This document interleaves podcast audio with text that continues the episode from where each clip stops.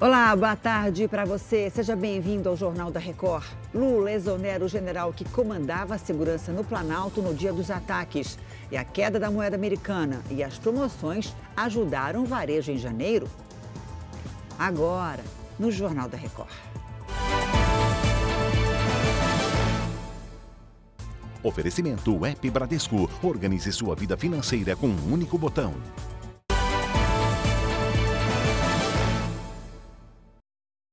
O presidente Lula exonerou o general Gustavo Dutra. Era ele quem comandava a segurança do Planalto no dia dos ataques em Brasília e hoje presta depoimento à Polícia Federal.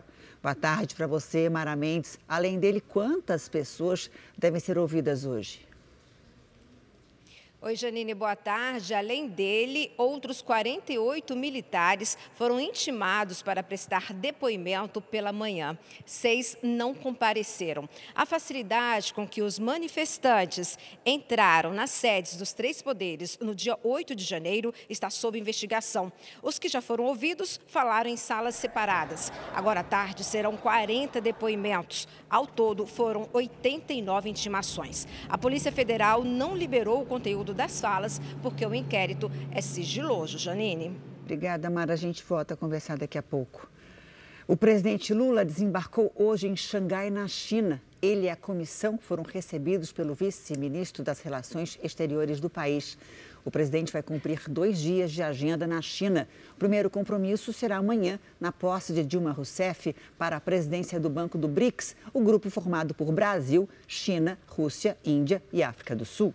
Na sexta-feira, Lula se encontra com o líder chinês Xi Jinping em Pequim. No encontro devem ser assinados acordos bilaterais. O IBGE divulgou hoje as vendas no varejo em janeiro e o resultado é positivo. Subiu 3,8% em relação a dezembro. Felipe Brandão, boa tarde para você. Que setor do varejo mais cresceu?